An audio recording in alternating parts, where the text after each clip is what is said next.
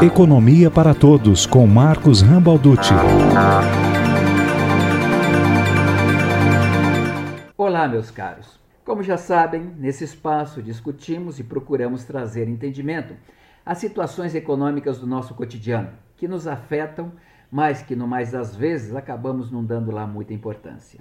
A ideia é de abordar de forma clara e simples algum tema do momento, que seja importante, relevante e que de alguma maneira nos afete. Mas essa coluna é feita com a sua participação. Mande um e-mail para nós no economiaparatodos@nupea.org e escreva sobre o que você gostaria de ver comentado aqui. Na coluna passada, falei que Londrina planeja uma economia calcada na inovação tecnológica e o quanto isto é importante e afeta todos nós. No dia de hoje, quero falar um pouco acerca da inflação de preços mas em especial do preço dos produtos que compõem a chamada cesta básica nacional. Porque, de fato, aumento nos preços dos alimentos afetam a todos nós, embora a uns mais e a outros menos. Vamos conversar um pouco sobre isso. Bom, a inflação de preços é um aumento contínuo e generalizado no preço geral dos produtos. Portanto, não é um único produto que caracterizará a inflação. A inflação, juntamente com a taxa de desemprego, se constituem nos dois problemas básicos de qualquer economia.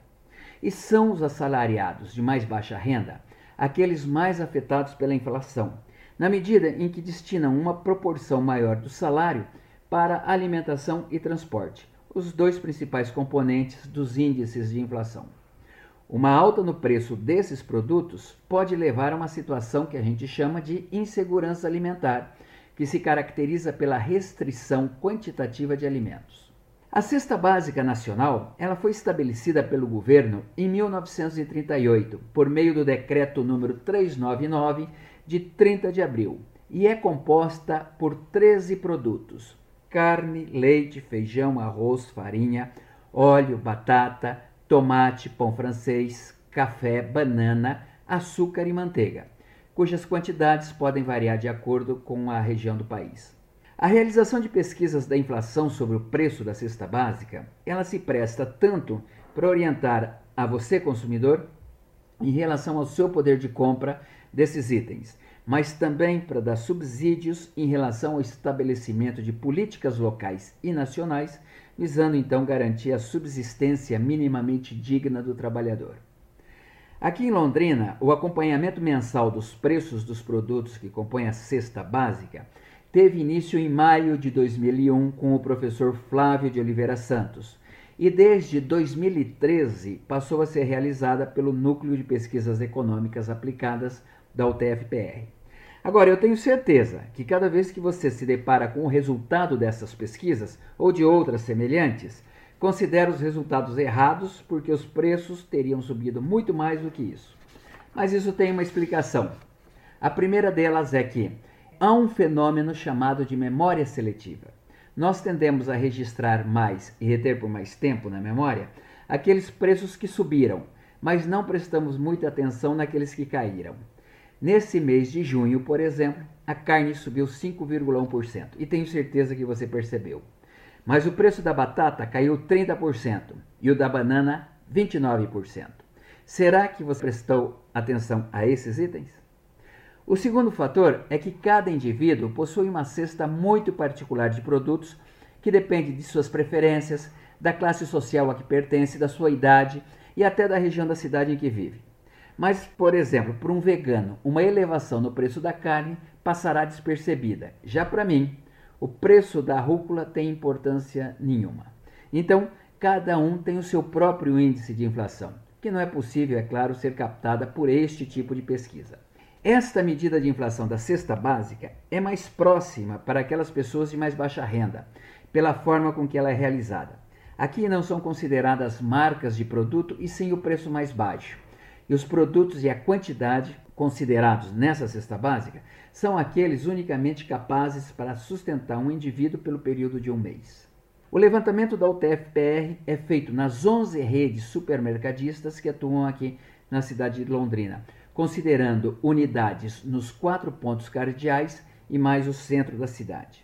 Bom, semana passada encerramos o primeiro semestre deste ano E qual foi o comportamento dos preços da cesta básica nesse período? No primeiro dia do ano, essa cesta custou na média R$ 401,20 e seu preço oscilou entre um mínimo de R$ 384,19 no final do mês de janeiro e um máximo de R$ 415,16 no fim de maio. Utilizando os cálculos para inflação média do período, o salário mínimo perdeu, neste período, 2,6% do seu poder de compra. Para saber mais sobre como é realizado esse cálculo, acesse a página do NUPEA, www.nupea.org. E lá você encontrará os esclarecimentos de como se chega a este valor de inflação. Agora veja bem, um trabalhador que ganha salário mínimo precisou empregar em junho 38,2% de seu tempo de trabalho unicamente para comprar uma cesta básica. E se ele tiver esposa e dois filhos pequenos, precisará gastar R$ 1.197,78 para comprar os alimentos essenciais. Mas o salário mínimo hoje é de R$ 1.045. Pensa nisso. Te vejo na próxima coluna e até lá, se cuida. Economia para Todos. Essa coluna é uma parceria entre o jornalismo da UEL-FM e o Núcleo de Pesquisas Econômicas Aplicadas da Universidade Tecnológica Federal do Paraná. Marcos Rambalducci é economista e professor da UTF-PR. Contatos com esta coluna pelo e-mail economiaparatodos@nupea.org. Valéria Giani para a Revista do Meio Dia.